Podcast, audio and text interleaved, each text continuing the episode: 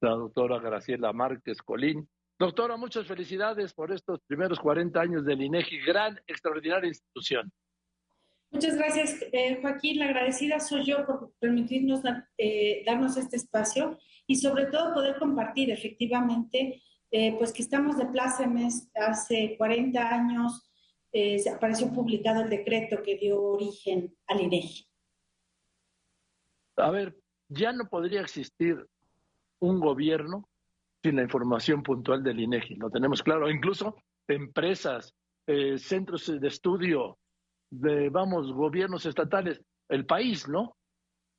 Efectivamente, yo creo que tienes mucha razón al decir que no solamente es el gobierno, en realidad somos una institución del Estado que eh, pues proporciona información clave para la toma de decisiones no solo del sector público, sino todas las empresas, pero también las familias, los individuos toman nuestra información y a partir de ella es que deciden emprender, deciden estudiar, deciden moverse de un estado a otro, en fin. Todos los días la información del INEGI está ahí para la toma de decisiones de todas y todos los mexicanos.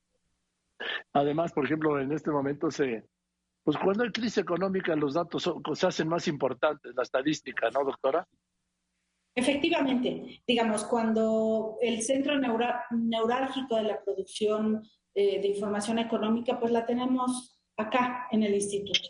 Eh, producimos eh, mediciones de precios del Producto Interno Bruto, de la, confianza del consumidor, pero no olvidemos también que toda esa otra información geográfica que tenemos, que también es esencial para conocer el territorio, para saber todo, todos los fenómenos ocurren en un lugar. No, nunca lo debemos olvidar y por eso tener estadística y geografía en un solo lugar nos da una ventaja comparativa eh, que la tienen muy pocas oficinas estadísticas del mundo. Yo me acuerdo del Instituto de Geografía, ¿era Geografía y Estadística? O Estadística y Geografía, no recuerdo, que tenía un palacete ahí en la calle de Valderas. Bueno, es que esas es, son nuestras raíces, las hundimos nuestras raíces a principios del siglo XIX, en 1883 se funda el Instituto de Geografía y Estadística, efectivamente pero del que estamos hablando hoy es este, el de hace 40 sí, años, claro. donde venimos produciendo, mejorando. Sí. yo recordaba, nomás lo recordaba por la anécdota del palacete aquel que tenían. Usted no lo conoció porque es muy joven en la calle de Valderas. Pues fíjate que se quedó abandonado ahí. No soy tan joven, pero además sí lo conozco porque eh, nosotros tenemos ahí nuestras oficinas, todavía forman ah. parte de, de nuestros acervos inmobiliarios la, el ah, pues edificio de Valderas. Que tenemos planes para... Pues no lo suelte, no lo suelte, doctora, ¿eh? No lo suelte. No, no, no, es parte de nuestro patrimonio. De hecho, lo vamos a cuidar. Queremos eh, explorar la posibilidad de hacer un museo de estadística y geografía, que sería el primero del mundo. Sería extraordinario, qué buena idea. Doctora, a ver, dígame, esta semana ha dado, digo, de los dos datos eh, más, de los dos reportes más importantes, uno, el de la inflación, cómo se disparó la primera quincena de enero. Ese fue uno, ¿verdad? Exacto.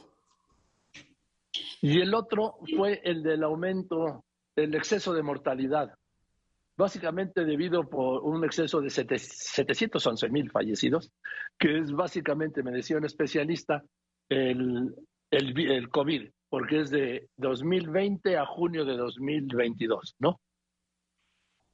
Pues mira, Joaquín, en lo que a nosotros corresponde es llevar a cabo las mediciones con los más altos estándares nacionales e internacionales eh, y hasta ahí llega nuestra labor. Es decir, el INEGI explícitamente no, no analiza la información que produce porque justamente la proveemos a la sociedad, al Estado, para que ahí se tomen las decisiones. Entonces, efectivamente, nosotros medimos, medimos de manera muy rigurosa todos los precios en todas las ciudades, en todas las localidades del país y también tomamos los registros administrativos para producir información como la que mencionabas del exceso de mortalidad.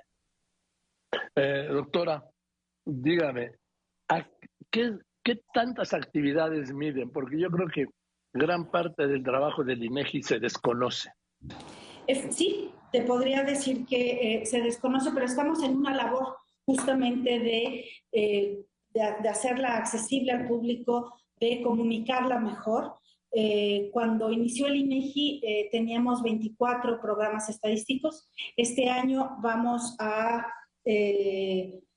a, a, estar trabajando en 94 programas estadísticos, pero además siempre tenemos labor intensa de los grandes operativos, los censos, los censos de población y vivienda, los censos económicos. Eh, y este año precisamente vamos a dar a conocer los resultados del censo agropecuario. Estamos trabajando el censo, los censos económicos de 2024 y preparándonos para el conteo de población de 2025. Entonces, además de, las de, los 94 programas estadísticos, pues tenemos estos otros grandes operativos que, como ustedes eh, saben, pues tenemos eh, que prepararlos porque son grandes, uh, necesitamos una gran estrategia de logística. Contratamos en todos los rincones del país, tenemos que capacitar, tenemos que asegurarnos que en el periodo censal levantemos toda la información que necesitamos.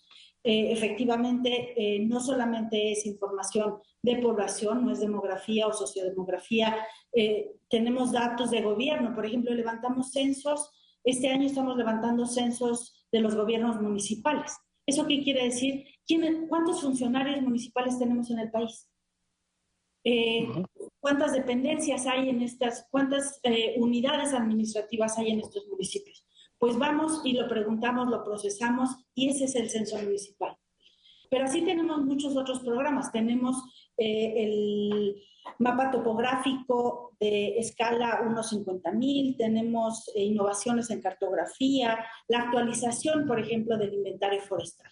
Por, por mencionarte algunos, pero realmente sí tenemos que hacer una labor de, conocer, de dar a conocer más y mejor lo que hacemos, porque lo hacemos justamente con la confianza de la ciudadanía, la confianza de todas y todos los mexicanos que nos entregan datos fidedignos. Gracias, doctora. Yo le mando un abrazo y, pues ya sabe, yo tengo una gran cercanía por, por el tema informativo, ¿sí? Del INEGI, que está periodísticamente lleno de información permanentemente y eso lo hacen todos ustedes. Y yo le mando un saludo a usted, un saludo en casa y a todas las personas que trabajan en el INEGI. Pues muchísimas gracias. Eh, desde acá también te regresamos el saludo y ten la seguridad que seguiremos trabajando para que te llegue toda esa información para hacerla llegar a todo tu auditorio. Muchas gracias y muy buenas tardes. Buenas tardes, buenas tardes la doctora Graciela Márquez Golín, presidenta del INEGI.